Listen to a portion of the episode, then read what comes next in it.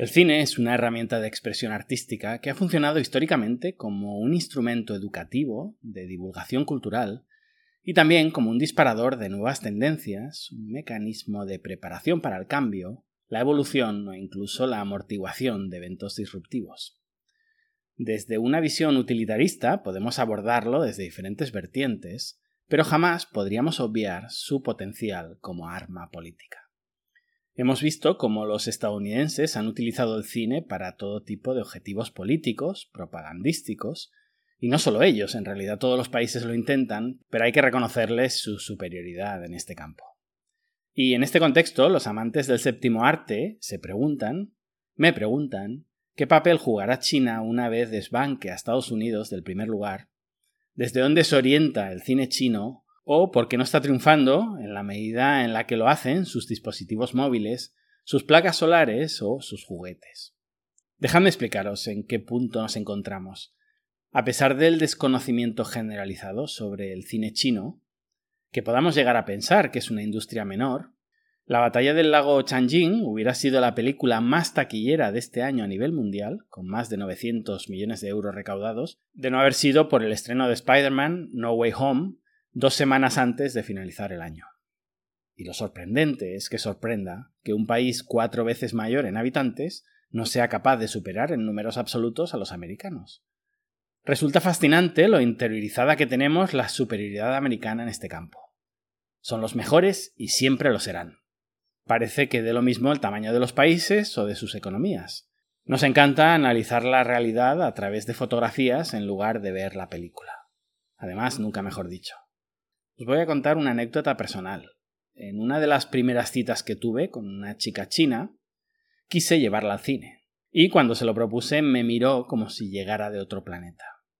Es lo que se hace en mi país, le dije. Pero por ahí por 2008, las salas de cine en China eran un elemento arcaico, desactualizado, desvinculado del romanticismo, las chicas de aquella generación ya no tenían tele y lo más cool en aquel momento era pasarnos la mitad de la noche viendo series americanas en un café internet.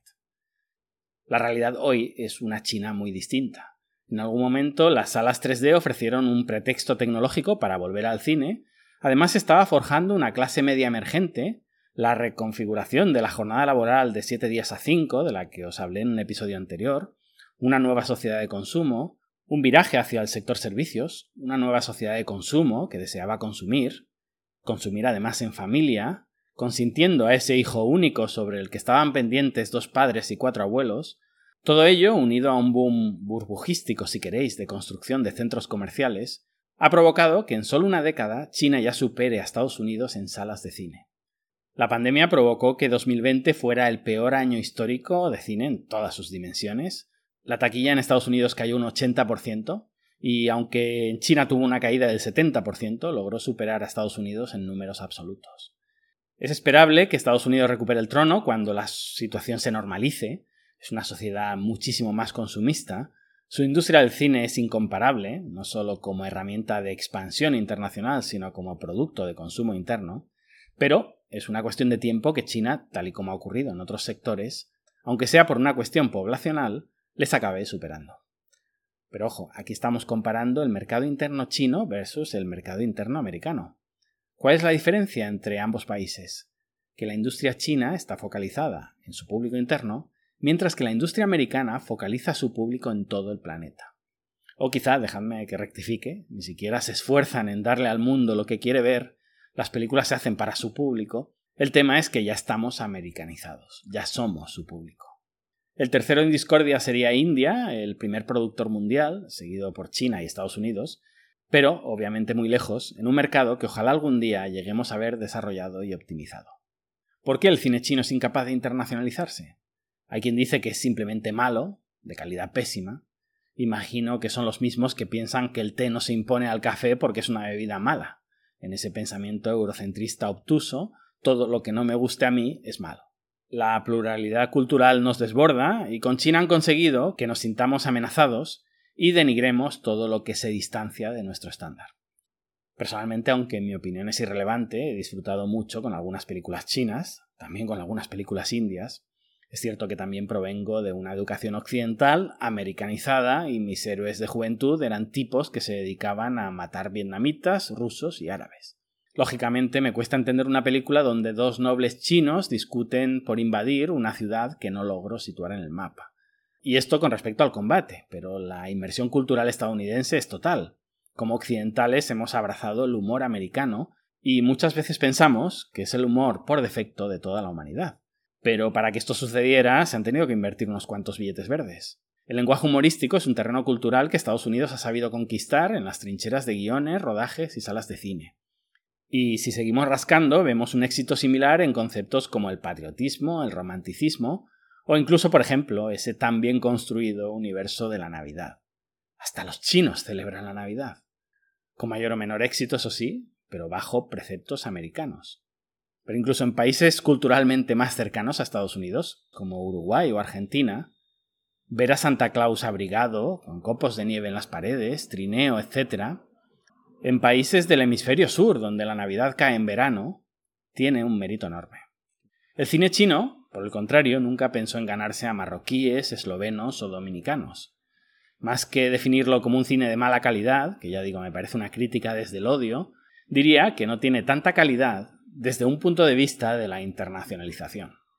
Hay más de barrera cultural, de estrategia y de público objetivo que de incapacidad. Si bien su catálogo de películas cuenta con un sólido género de thrillers y dramas sociales, el pilar fundamental en términos de recaudación sigue siendo la comedia, un código donde los paradigmas culturales chinos atentan contra esa internacionalización. Otra de las barreras artísticas que sufren los directores viene por parte del mismísimo Partido Comunista. Es justo mencionar que hay muchas trabas creativas impuestas a cierto tipo de historias, mensajes y hasta personajes. Claro que podemos hablar de censura. De hecho, yo incluso hablaría más de autocensura. En el cine doméstico, excepcionalmente, se dan casos de censura. Todo el mundo sabe lo que puede decir y lo que no, y habitualmente, para no cruzar ninguna línea roja, te pasas de corto. Y esas restricciones aplican igualmente a películas internacionales. Existe una cuota máxima para promover el cine nacional, y aparte, por poner un ejemplo de intervención directa, en 2020 se prohibió la entrada al país de la película Nomadland escrita y dirigida por Chloe Zhao, quien ganó dos Oscars a Mejor Película y Mejor Guión. La directora emergente de 39 años, nacida en Beijing, es rechazada por el gobierno chino por haber cuestionado al régimen en múltiples ocasiones.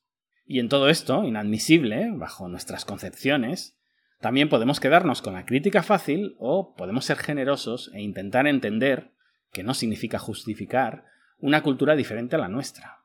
Nosotros entendemos el arte como una necesidad de expresión de hecho, no lo entendemos así, lo idealizamos así.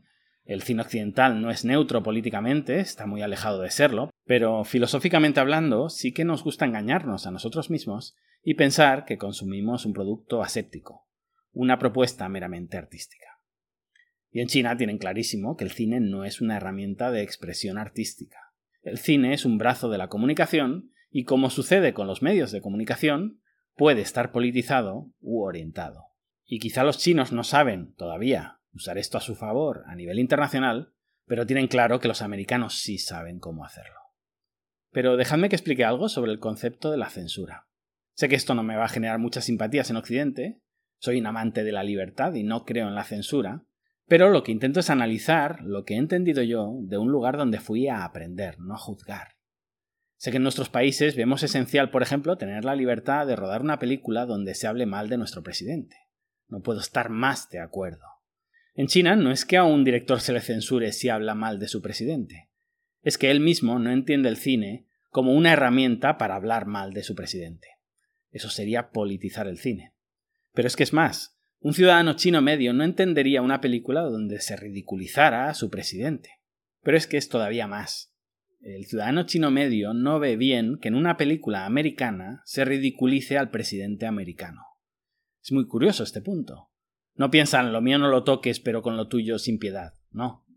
Más allá de la crítica miope, sociológicamente me parece un concepto interesantísimo.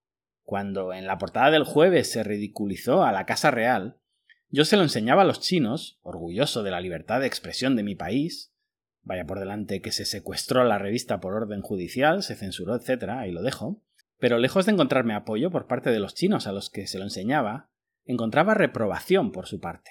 No hablo de políticos, hablo de mis amigos, mi familia. No lo veían bien. Veían una falta de valores enorme. No observaban ahí libertad, sino libertinaje. De esa experiencia también aprendí.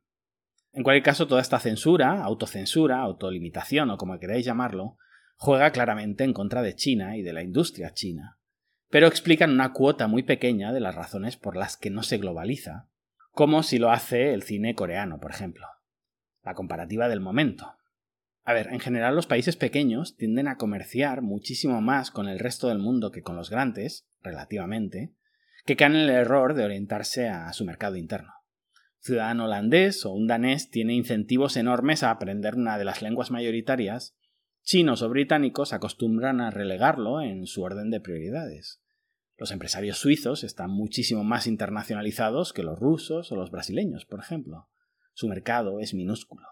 Esto está súper estudiado y es uno de los argumentos de los defensores de los estados pequeños, de los microestados.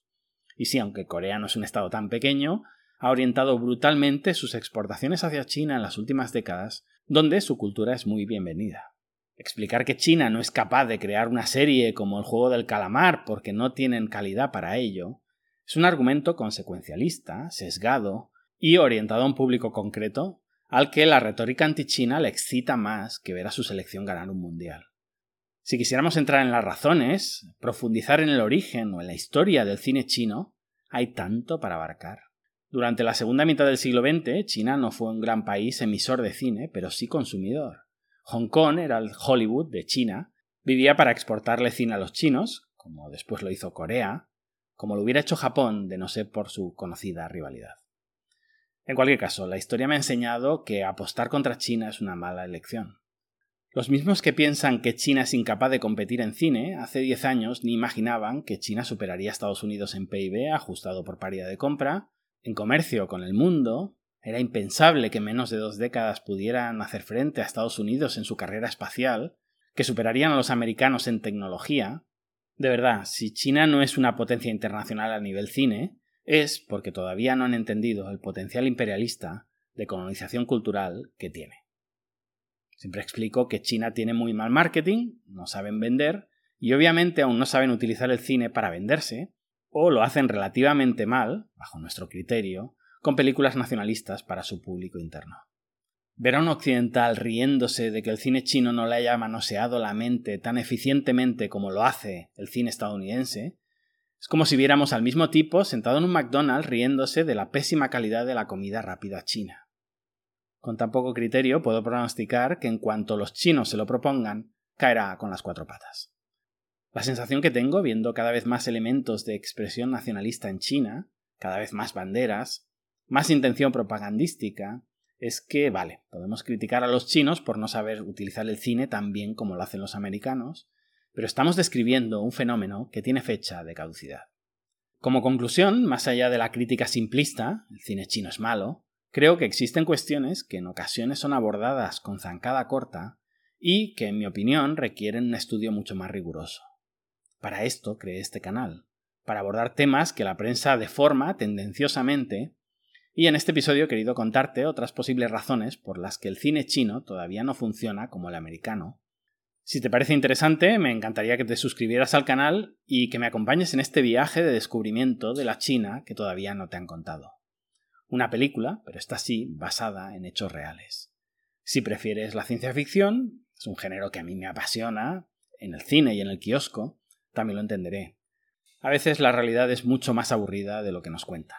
Por eso nos cuentan otra realidad. Hoy, en lugar de despedirme con un proverbio, te voy a recomendar que sigas a Chang Yimou, mi director chino de referencia, un auténtico genio, el creador de la ceremonia de inauguración de los Juegos Olímpicos de 2008, encargado también de la ceremonia de los Juegos Olímpicos Asiáticos de 2022. Y una película de él, una muy sencillita para todos los públicos. Si te gustan los paisajes, los hogares chinos, los palacios, los ropajes de la época, espectacular. Si no te enamoras ahí de Changchi viéndola bailar. En fin, la casa de las dagas voladoras. Y si os gusta un poquito, me dejáis un like. Venga, ya me contáis.